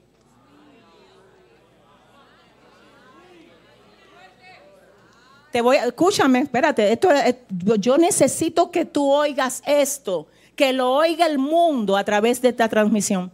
Escúcheme bien, usted y yo no podemos pasar la vida ayunando y orando. Y habiéndonos pasado lo que nos reste de vida ayunando y orando, no vamos a poder haber ayunado y orado suficiente para que una sola vida pase aquí y reconozca al Mesías. Escúcheme, yo no tengo cómo pagarle un precio a eso. Lo que Dios hace en su iglesia no es por los ayunos de nosotros. Ay, no. ¿Cómo así? No, en serio, no es por mi ayuno que la gente se salva. Yo entonces estaría diciendo que yo compro la salvación con los ayunos que hago. Es que no, los ayunos que yo hago no pagan salvación de nadie. Yo no pudiera ayunar suficiente por una sanidad de la que Dios hace aquí. Yo no pudiera, Starling, no podemos ayunar suficiente. Ay, pastor, entonces ¿para qué sirve el ayuno? Aquí es que está el dilema. Mucha gente se va por el lado de no hay que hacer nada, ya Cristo pagó el precio. Ya él pagó el precio, yo no tengo que hacer nada. Yo lo único que tengo que hacer es tomar los méritos de Cristo y ya, that's. Y otros dicen, no, yo tengo que hacer y hacer para pagar el precio para que pase. Para que pase, no. Yo no hago para que pase. ¿Tú sabes por qué pasa? Porque uno, que fue el cordero inmolado desde antes de la fundación del mundo, él se inmoló por causa de nosotros. Por su llaga, no por la llaga de nosotros aquí, ninguno, sino por la llaga de Él, nosotros hemos sido curados. Esto es por gracia, la salvación es por gracia, milagros por gracia, sanidades por gracia. Entonces el precio de ese manifestar lo pagó el Señor. ¿Y para qué ayuno entonces, pastora? No, no voy a ayunar, yo no dije eso. Ahora es que tú tienes que ayunar con lo que yo te voy a decir. De ahora en adelante que tú vas a arrancar a ayunar. Con esto que yo te voy a decir, dígale, dígale al que le queda al lado, te dije que te agarre.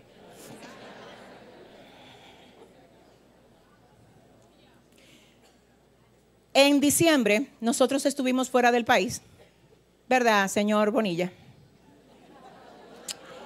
Y acontece, acontece, escuche, que a nosotros, Ana, ¿dónde está Ana? Anda por ahí se nos quedó algo en el lugar donde estábamos.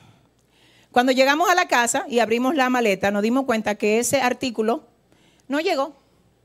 Llamamos al otro día y preguntamos, escúsenme, ¿ustedes pueden revisar en el lugar ahí donde estábamos si se quedó algo? Y dice la persona que nos atiende, sí se quedó algo, eh, recogimos lo que se le quedó y aquí están sus pertenencias, así mismo el término, aquí están sus pertenencias. Dice la persona, lo único que ustedes tienen que hacer es pagar el envío para que llegue a su casa. Y tranquilo que nosotros hacemos todos los, los manejos de aquí. Solamente hagan el depósito y se le envía a la casa lo que ustedes dejaron aquí, que es pertenencia de ustedes. Dame un segundo. El precio de eso no era el precio del envío. Entiéndeme. ¿Entendiste? El precio del artículo no era el del envío. Pero para yo poder tener el artículo,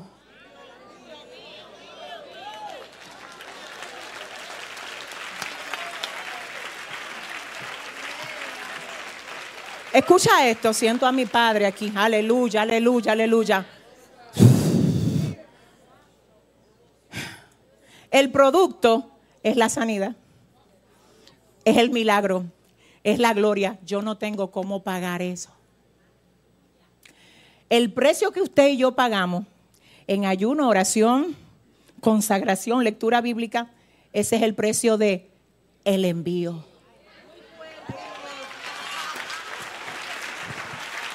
Si usted quiere aplauda y si, yo no sé. Dile al que te queda al lado, cuidado si tú no andas pagando lo delivery, dile. Que andan una pertenencia tuya por ahí que te la tienen que hacer. Ponte de pie, iglesia. Ponte de pie, iglesia. Es suyo, pero usted tiene que pagarle el precio del envío. ¿Tú sabes por qué nosotros tenemos que vivir ayunando y orando? Para que lo que tiene que llegar aquí a esta dirección, adora, hey, adórale que Él está aquí. Para que lo que tiene como remitente, soplo de vida República Dominicana, tenga el delivery pago. Dice el Señor, yo tengo la liberación de tu familia, pero el delivery está esperando que tú hagas la transferencia. Da- Dale el aplauso al Señor. Y dile al que te queda al lado, todo lo delivery mío estancado, van para mi casa desde hoy, dile. No, vete, encuéntrate a alguien y dile, es para mi casa que van. Porque voy a comenzar a pagar. Aleluya, en el mundo espiritual. Ese precio, oiga lo que es que pasa.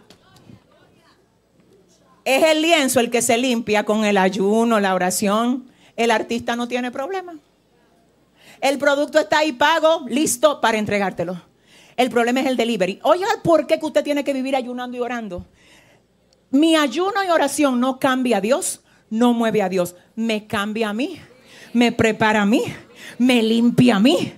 Y mientras yo más preparada estoy en el espíritu, más fiel se va a revelar el producto que Dios transfiere a la tierra por medio de mí. Así que no, si usted cree que lo que Dios está haciendo con usted es usted que lo está pagando, usted solamente está pagando delivery. Porque los méritos son de Cristo. Cuando usted ve aquí que este altar se llene de gente llorando, nunca diga, wow, Yesenia Ten, mira, no. Yesenia Ten es solamente un lienzo. Ella nada más. Ella solamente es una vasija de barro. El tesoro, el tesoro es el Señor. Puesto en vasijas de barro como es usted y soy yo. Yo quiero que usted ahora levante su mano. Espérese, no, espérese, no la levante todavía. Solamente la gente que hoy le dicen al Señor, Padre, heme aquí, envíame a mí, levante su mano. Solo la gente que hoy dice, necesito ver lo que Dios quiere ver de mí, levante su mano. Hallé a David, mi siervo, hallé, hallé. Dice el Señor, quiero encontrarte, quiero verte, quiero verte. Quiero ver lo que vi de ti, quiero verte. Y hay recompensa para tu obra, iglesia. Hallé a David y lo recompensé. Hallé a David y lo fortalecí. Hallé a David y lo respaldé. Hallé a David porque se convirtió en lo que yo vi de él. Este es el día que Dios está llamando y te está diciendo, ven, quiero usarte con poder, ven. Su tama. Yo quiero que adoremos a Dios mientras usted habla con el Espíritu Santo. Hable con el Espíritu Santo. Hable con el Espíritu de Dios. Vamos, iglesia. Adórale, adórale, adórale, adórale. Me llevas en tus pensamientos. Adórale, adórale, adórale. Valoras todos mis anhelos. Oh, gloria a Dios. No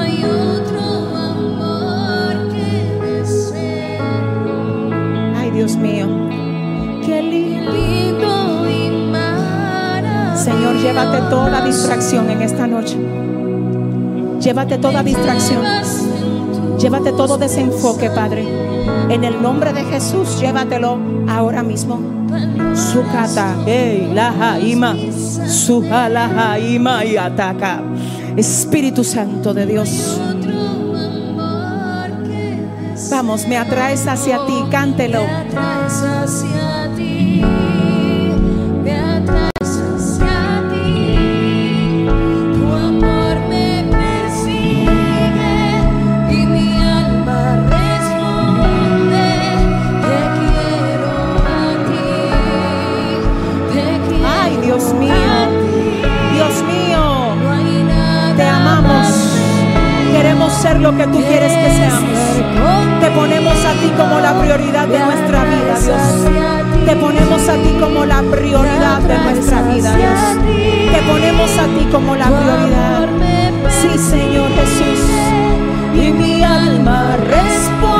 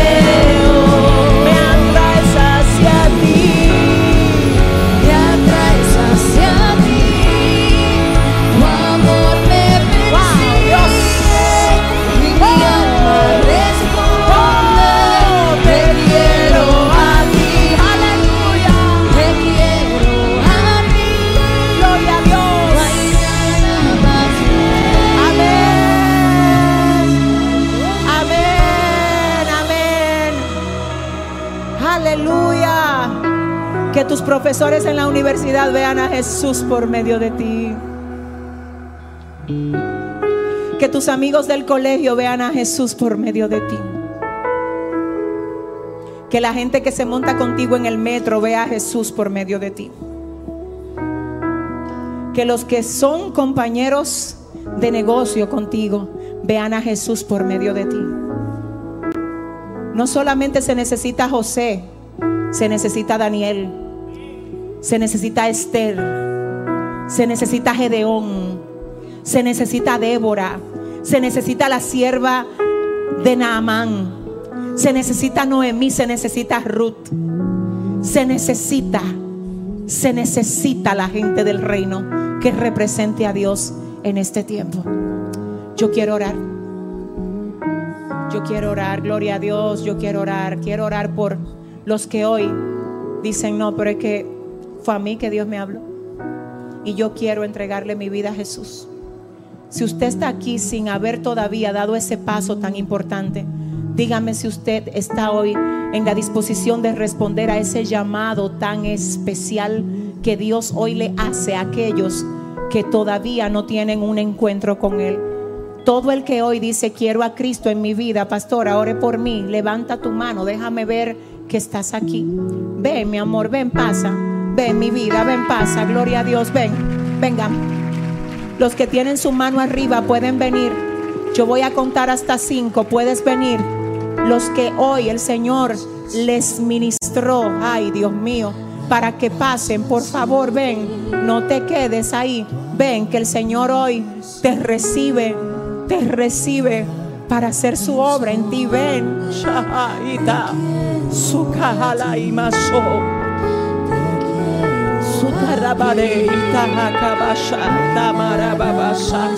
Espíritu Santo, Espíritu Santo, Espíritu Santo, Espíritu Santo. Voy a contar hasta cinco. Aleluya. El altar está abierto. Mire, le voy a decir algo, discúlpenme. Yo quiero felicitar a esta iglesia mientras siguen pasando los amigos. He notado que ustedes han acatado esa instrucción de no irse del servicio antes de despedir. Iglesia, mira, felicidades.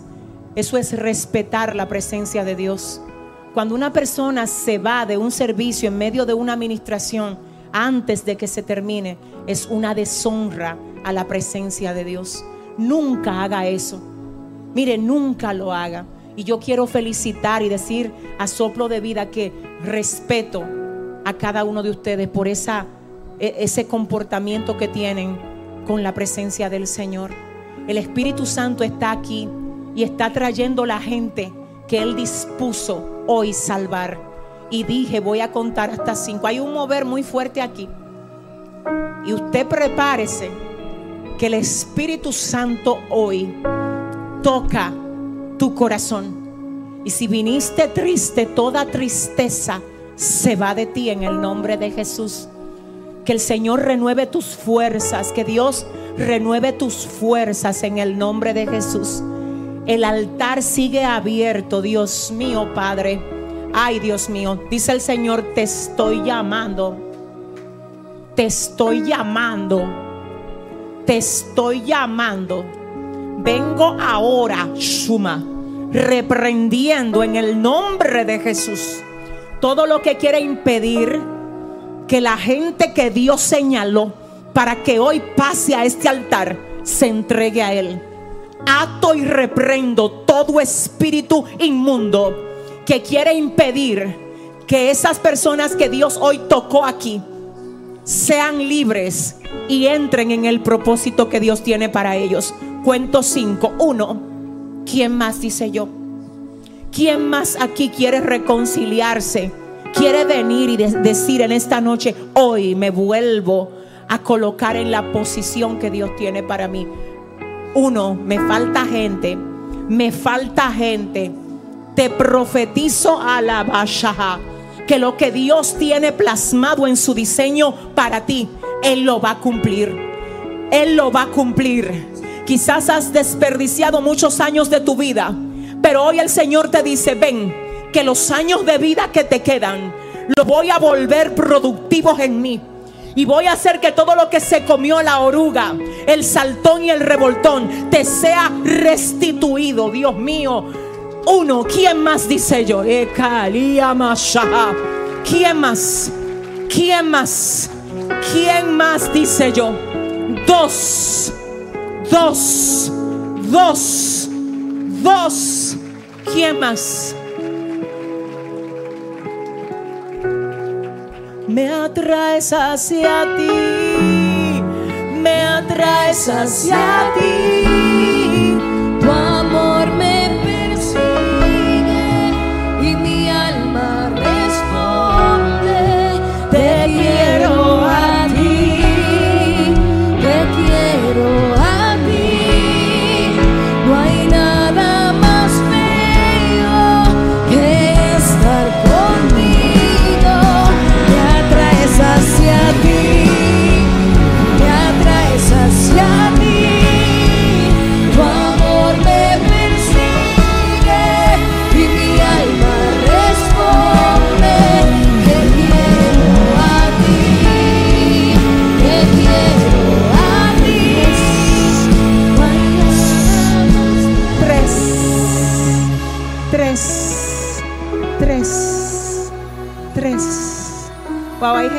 Tocadísima por el Espíritu Santo.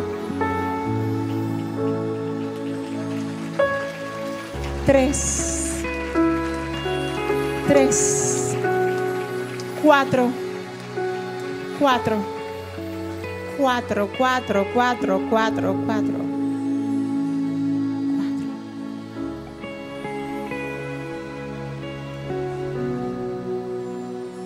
Toda atadura del diablo ahora queda quebrantada en el nombre de Jesús.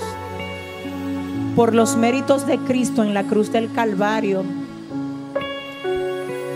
Por los méritos del que te venció, Satanás. Te reprendo ahora en el nombre de Jesús. Deja que la gente pase. Ajá, Lima. Dele la gloria. Dele la gloria. Cuatro cuatro, cuatro, cuatro de Shala, Itaha, Itahama, cuatro, cinco, cinco, cinco, cinco.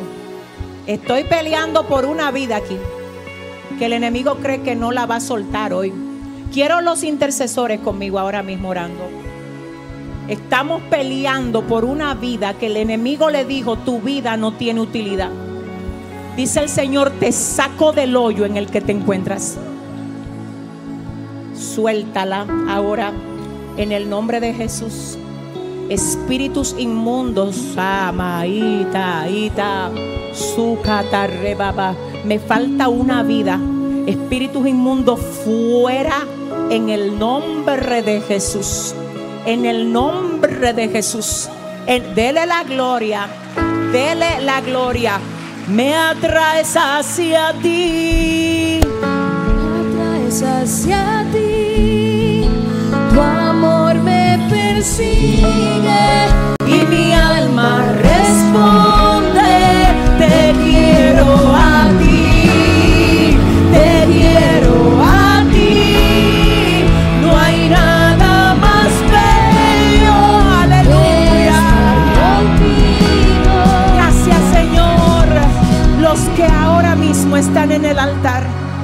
Dispuestos a obedecer el mandato de Dios para ellos. Repitan conmigo esta oración, por favor. Por favor, por favor, repítala. Señor Jesús, en esta noche diga, te acepto y te recibo como mi único y suficiente Salvador.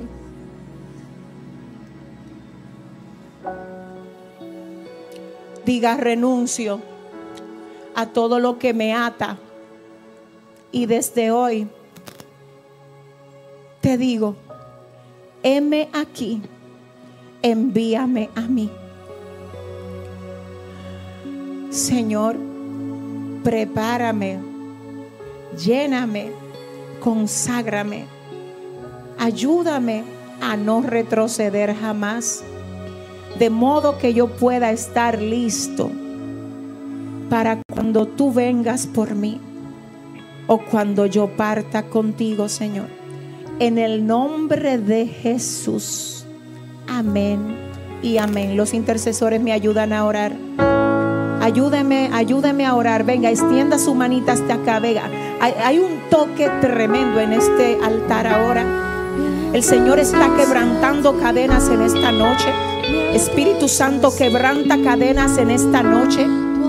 Síguete glorificando aquí, Dios, como solamente tú sabes y puedes hacerlo. Los intercesores oran, por favor, ore. Shama, ore. Tócala. No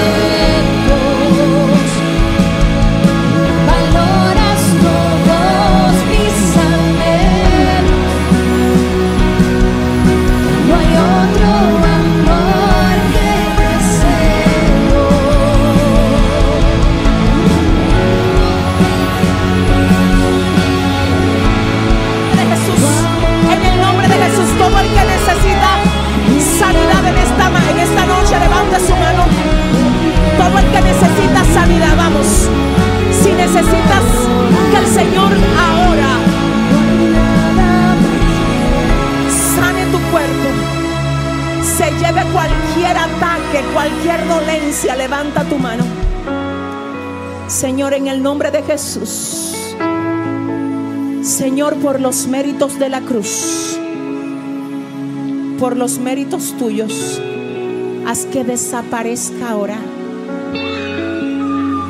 toda dolencia. En el nombre de Jesús, por los méritos de la cruz, que quede quebrantada toda atadura del diablo en los cuerpos que están aquí. Espíritu Santo de Dios ahora liberta, ahora liberta. Señor, hay personas luchando con cosas que necesita, que necesita dejar. Haz libre a todo el que está atado aquí ahora. Señor, y que desde este día haya un antes y un después en la vida de todo el que llegó a este servicio, Dios. Toca, Señor, liberta, transforma, quebranta, shayata. Oh Dios, quebranta lo que sea que tenga que ser quebrantado. Glorifícate, Señor, en cada uno de nosotros. Obra como solamente tú sabes y puedes hacerlo, Señor. Síguete glorificando en medio de tu iglesia, Padre. Oh Dios mío, oh te queremos aquí. Te queremos aquí, sacudiendo todo lo que tenga que ser sacudido, enderezando todo lo que se tenga que enderezar, quebrantando todo lo que tenga que ser quebrantado. Te queremos a ti, te queremos a ti, te queremos a ti, aleluya. Gracias Señor por tu presencia, gracias Señor por tu presencia, gracias Señor por tu presencia, en el nombre de Jesús. Gracias Señor por tu presencia, gracias Dios por tu presencia, gracias Dios por tu presencia.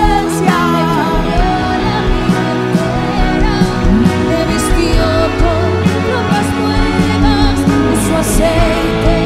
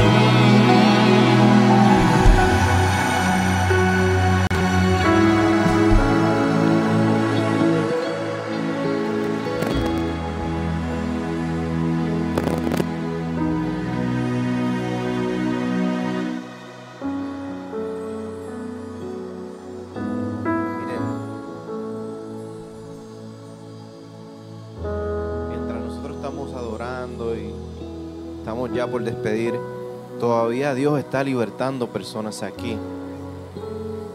Y quizás muchas de las personas que están aquí son oraciones de algunos de los que están aquí, que estuvieron orando mucho tiempo por esas personas para que pasaran aquí. Y cuando se está dando este escenario, este pleito que se da aquí, si se puede llamar de esa manera, usted piense y diga, Dios mío, liberta a esas personas. Porque en algún momento quizás fui yo el que estuve ahí, o yo estoy orando porque alguien de mi casa llegue ahí.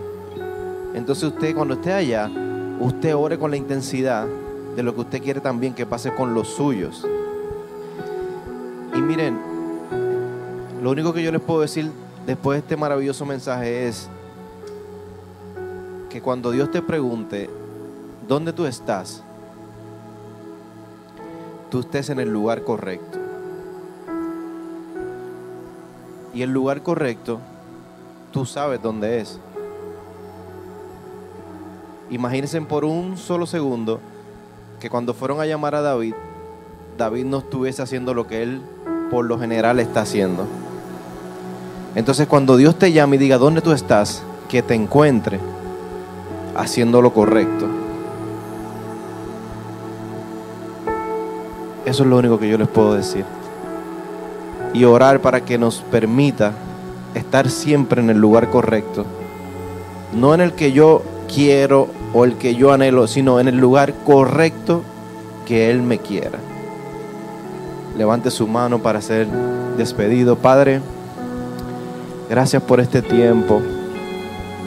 Gracias por tu palabra, Dios mío.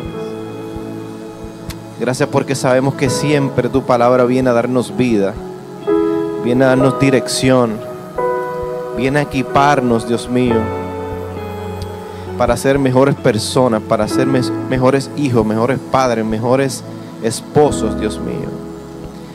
Yo te pido en esta hora que esta palabra que ha sido emitida, Dios mío, venga a dar fruto a nuestro corazón, Dios mío. Ayúdanos a corregir todo aquello que tiene que ser corregido, Padre. Ayúdanos a estar en el lugar correcto. En el lugar que tú quieres que estemos, Dios mío. Queremos hacerlo bien para ti, Padre. Y este pueblo que está aquí, Padre, se despide de este lugar ahora, pero nunca, nunca de tu presencia, de tu cobertura, de tu cuidado, Dios mío. Pon un cerco de protección alrededor de ellos. Sé tú con ellos en su toma de decisiones, en lo que tengan que enfrentar en estos días, Padre. Dale la sabiduría, dale el entendimiento, la gracia, el favor, para que ellos puedan tomar las decisiones correctas según su propósito para la vida de ellos, mi Dios. Gracias por este tiempo, mi Dios. Gracias por la vida de nuestra pastora, Dios mío. Sigue cuidándola, guardándola, Padre. En el nombre de Jesús. Amén y amén. Bendiciones, soplo.